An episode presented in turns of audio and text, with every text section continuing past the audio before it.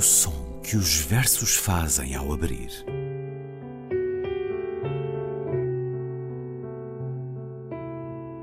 Se leio um livro e ele torna o meu corpo tão frio que fogo nenhum o pode aquecer, sei que isso é poesia. Emily Dickinson. Com Ana Luísa Amaral e Luís Caetano.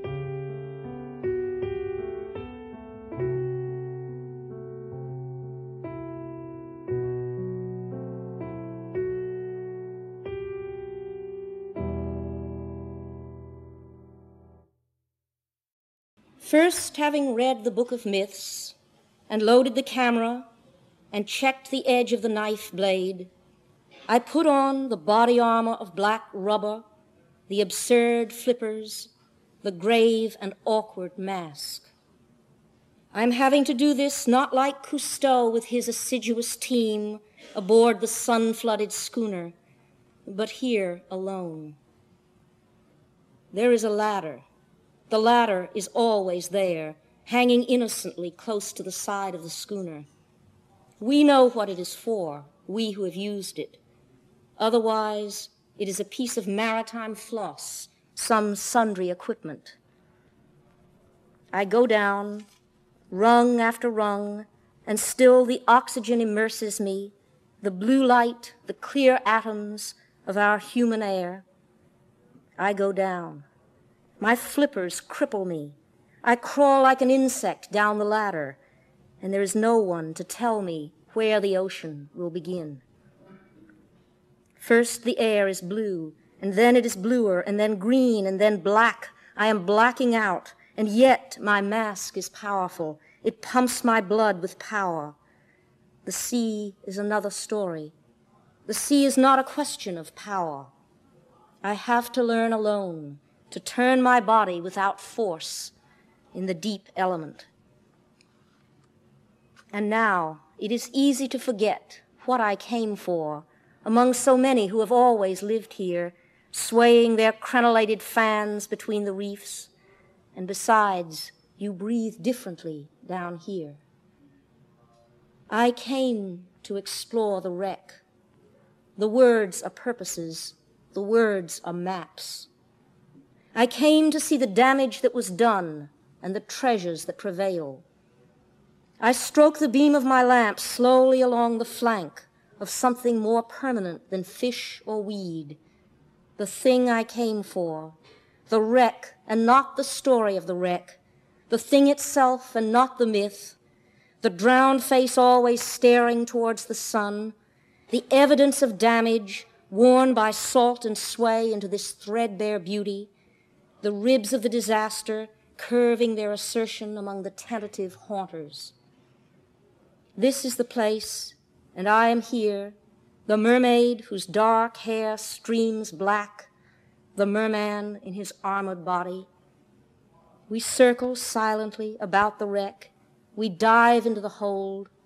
I am she, I am he, whose drowned face sleeps with open eyes, whose breasts still bear the stress, whose silver, copper, vermeil cargo lies obscurely inside barrels half wedged and left to rot. We are the half destroyed instruments that once held to a course the water eaten log, the fouled compass. We are, I am, you are, by cowardice or courage, the one who find our way back to the scene, carrying a knife, a camera, a book of myths in which our names do not appear.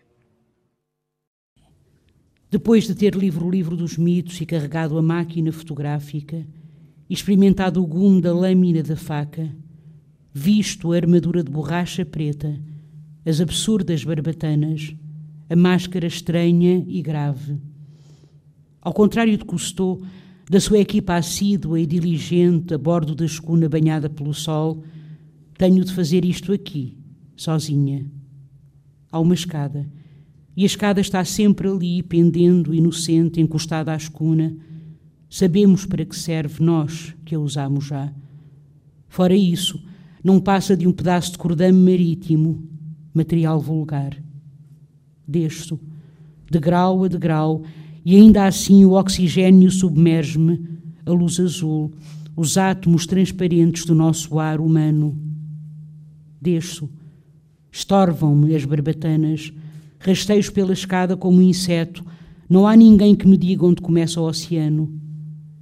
Primeiro o ar é azul, depois mais azul, e depois verde, e depois negro, tudo se torna escuro, desfaleço, porém é forte a minha máscara, enche de poder o meu sangue. Já o mar é diferente, o mar não é uma questão de poder. Tenho de aprender sozinha a fazer girar o meu corpo levemente, sem forçar, neste elemento profundo. E agora, como é fácil esquecer porque aqui estou, entre tantos que sempre aqui viveram, abanando os seus leques crenelados entre os recifes, e cá embaixo respira-se diferente. Vim explorar o naufrágio. As palavras são propósitos, as palavras são mapas. Vim ver os estragos que foram feitos e os tesouros que foram preservados. Com o foco da lanterna, acaricia o flanco de algo mais duradouro que peixe ou alga. Aquilo por que vim, o naufrágio, e não a história do naufrágio, a coisa em si e não o mito, o rosto afogado fitando para sempre o sol, a prova dos estragos, a erosão pelo sal e pelas ondas desta beleza arruinada, a armação, costelas do desastre, curvando-se assertivas por entre fantasmas cautelosos. É este o lugar. E eu estou aqui, sereia, cujo cabelo obscuro flui mais negro, tritão coberto de armadura. Nadamos em silêncio em torno do naufrágio, mergulhamos até ao porão. Eu sou ela, eu sou ele, cujo rosto afogado dorme de olhos abertos, cujos seios mostram ainda o esforço, cuja carga de prata, de cobre, a carga banhada ao ouro, jaz obscura dentro de barris meio tombados, deixados a apodrecer. Somos os instrumentos meio destruídos que há muito tempo sabiam do seu rumo, o tronco de árvore comido pela água, o compasso estragado. Somos, eu sou, tu és, por cobardia ou coragem, quem encontra o caminho de volta a esta cena, levando uma faca, uma máquina fotográfica, um livro de mitos onde os nossos nomes não aparecem. Mergulhando até ao naufrágio de Adrian Rich, Diving into the Wreck, escutámos primeiro a leitura da autora, depois a leitura e a tradução de Ana Luísa Amaral. Olá, Ana Luísa. Olá, Luís. Olá a todos, mais uma vez, muito obrigado por estarem connosco neste ciclo e, contudo, elas movem-se à Antena 2 na reitoria da Universidade do Porto, no início de um ciclo que prova que os tempos são outros, que há muito para agarrar do que está para trás, fazer justiça, nomeadamente mulheres como Adrienne Rich, que no livro que está publicado em Portugal, uma edição bilingue, uma antologia que foi, foi, eh, feita por eh, Maria Irene Ramalho. E Mónica Verez Andrade, publicada na Cotovia e em colaboração com a poeta norte-americana de Baltimore, diz Maria Irene Ramalho, a certa altura, que o panorama da poesia portuguesa seria porventura diferente se tivéssemos recebido a poesia de Adrian Rich há 30 anos, por altura em que o livro foi publicado, creio que é de 2008. Esta ideia, Ana Luísa, é extraordinária. Pensar, enfim, não que nós não saibamos que os livros mudam vidas, que as palavras ah, sem dúvida são, nenhuma, são espada, é são arma, é são fator São mapas de, mudança, de propósitos, não é como ela diz aqui. Mas pensar que, porventura, esta mulher poderia também, aqui, neste nosso canto, uh, ter mudado, porventura, ainda hoje é preciso conhecê-la, bastante mais do que o é. Norte-americana de Baltimore, morreu a 27 de março de 2012, aos 82 anos. Adrian Rich, poeta e ensaísta, escreveu contra tudo o que era injusto e contra tudo o que era indigno e de uma forma que permanece válida contra todas as injustiças e as indignidades de hoje. É uma das eh, mais amadas escritoras americanas, polémica também, uma mulher que sempre se assumiu como judia e lésbica. Aliás, o New York Times, quando ela morreu, disse que ela era triplamente marginal, como mulher, como judia e como homossexual.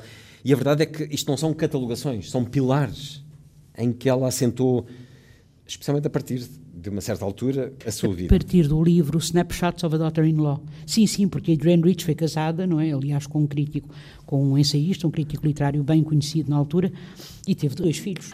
Este poema, Mergulhando até ao Naufrágio, é uma meditação, uma longa meditação textual, no fundo, um, com uma estrutura estética, metafísica. O próprio título é dinâmico, mergulhando, diving into não é? Com esta preposição que indica ação, que indica movimento e eh, que liga uma ação com a ideia de exploração, com a ideia de investigação. E é muito interessante porque o poema se presta não só a uma leitura feminista, obviamente, mas a uma leitura, eu diria, até queer, ou seja, uma leitura de desafio ao binarismo, às identidades estáveis. Sobretudo o final, quando ela diz eu sou ele, eu sou ela, eu sou ele, e depois eh, se assume como simultaneamente sereia e tritão. E a ideia uh, de uma nova existência. E, e de uma identidade. Eu acho que é um poema hum. sobre a tradição claramente, sobre a questão da tradição, sobre a questão da memória, sobre uh, a pertença também e sobre uh, a transformação e a identidade. Uh, neste caso, não é, até podíamos dizer, porque se lermos do ponto de vista feminista, também a gender identity, a identidade de género também. Mas o poema presta-se até a uma leitura psicanalítica, de resto, o poema é dos anos 70, portanto, isto não estaria assim uh, tão longe naquela altura, não é? E no, no, grupo a que Adrienne Rich pertencia. Ela não pertence exatamente. Aliás, é muito difícil situar, dizer que Adrienne Rich é uh, de uma determinada linha. Eu acho que ela, quando surge, mesmo os primeiros livros, já ainda dos anos 50, Aunt Jennifer's Que Oden diz que é um grande. Que, que ela é imediatamente saudada por W.H. Auden quando Sim, ele tem um certo discurso paternalista ela. Claro, claro, pois, mas isso é normal, não é natural naquela altura.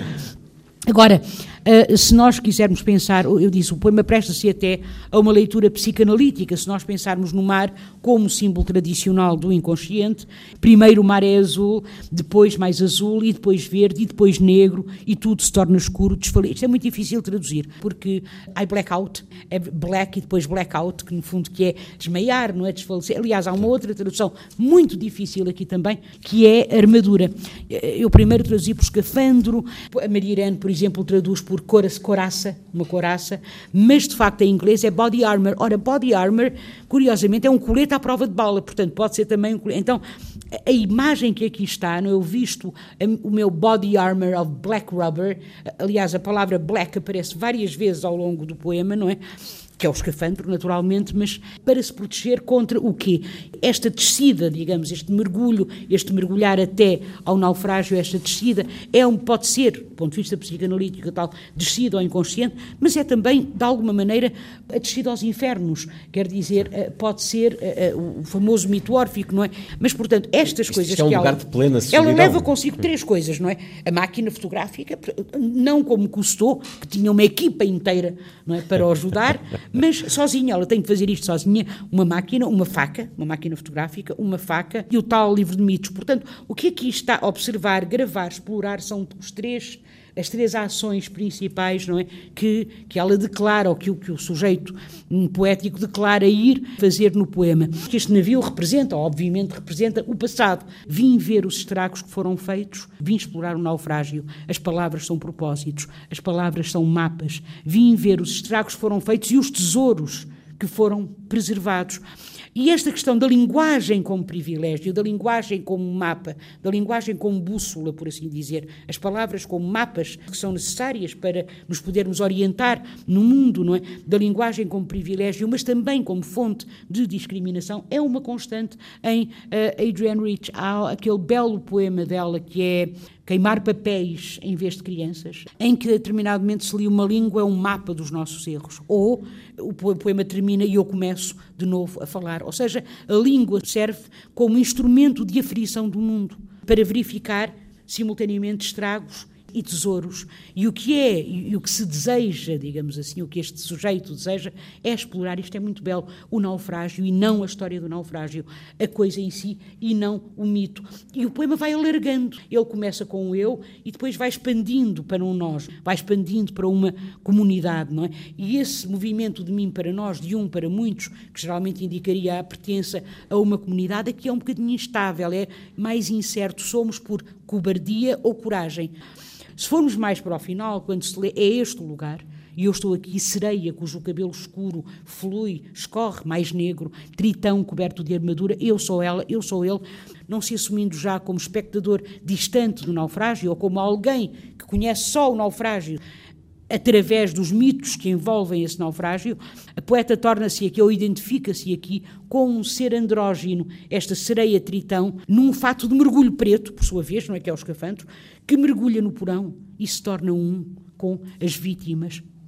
Eu sou ela, eu sou ele, cujo rosto afogado dorme de olhos abertos, cujos seios, reparem, portanto, feminino, obviamente, mo breasts, mostram ainda o esforço, cuja carga de prata e depois mais abaixo, deixados a apodrecer, somos os instrumentos meio destruídos. E o que é interessante é que a determinado momento há uma indefinição entre navio, instrumentos, o inanimado e o animado. Portanto, a determinado momento é como se fosse, se fosse tudo o tronco da árvore comido pela água, o compasso, somos os instrumentos meio destruídos, ou seja, já não só as palavras, mas nós também.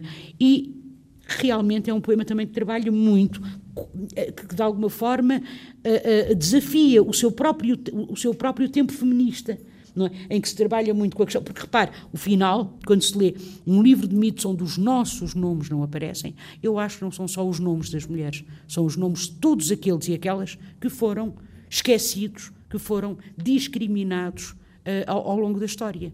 Quer dizer, então o poema abre de uma forma extraordinária para o humano. Pois, e de alguma forma com... todos estamos no lugar desse. Aliás, ela diz isso, ela diz isso num belíssimo ensaio, eh, quando diz que uh, estamos todos no mesmo barco.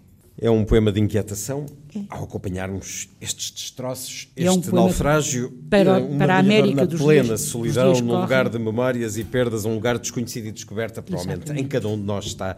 Esse naufrágio, já aqui a referi hoje, em 1973, quando o livro é publicado, a crítica é feita no New York Times por uma jovem, Margaret Atwood, que escreveu então que ouvir, porque Rich leu muitos dos seus poemas, ouvir Adrian Rich a ler os seus poemas, nomeadamente os poemas deste livro, porque o poema dá título ao livro, era como ser batida na cabeça com um picador de gelo, um machado ou um martelo. Isto pode parecer estranho, mas tem um sentido positivo, de facto. E depois termina dizendo nessa crítica para o New York Times: é um desses uh, raros livros que nos força não apenas a pensar sobre ele, mas a pensar sobre nós próprios. Adrian Rich, mergulhando até ao naufrágio, convocada para este encontro no ciclo E Contudo Elas Movem-se, Mulheres nas Artes e nas Ciências. Vamos continuar com ela no próximo programa. Ana Luísa Amaral, até para a semana. Até para a semana, Luís.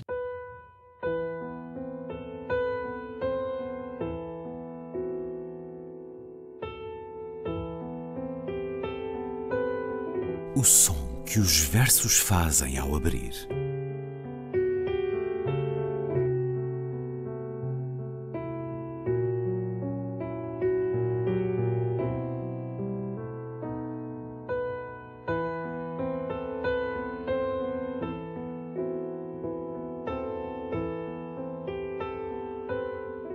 Com Ana Luísa Amaral e Luís Caetano.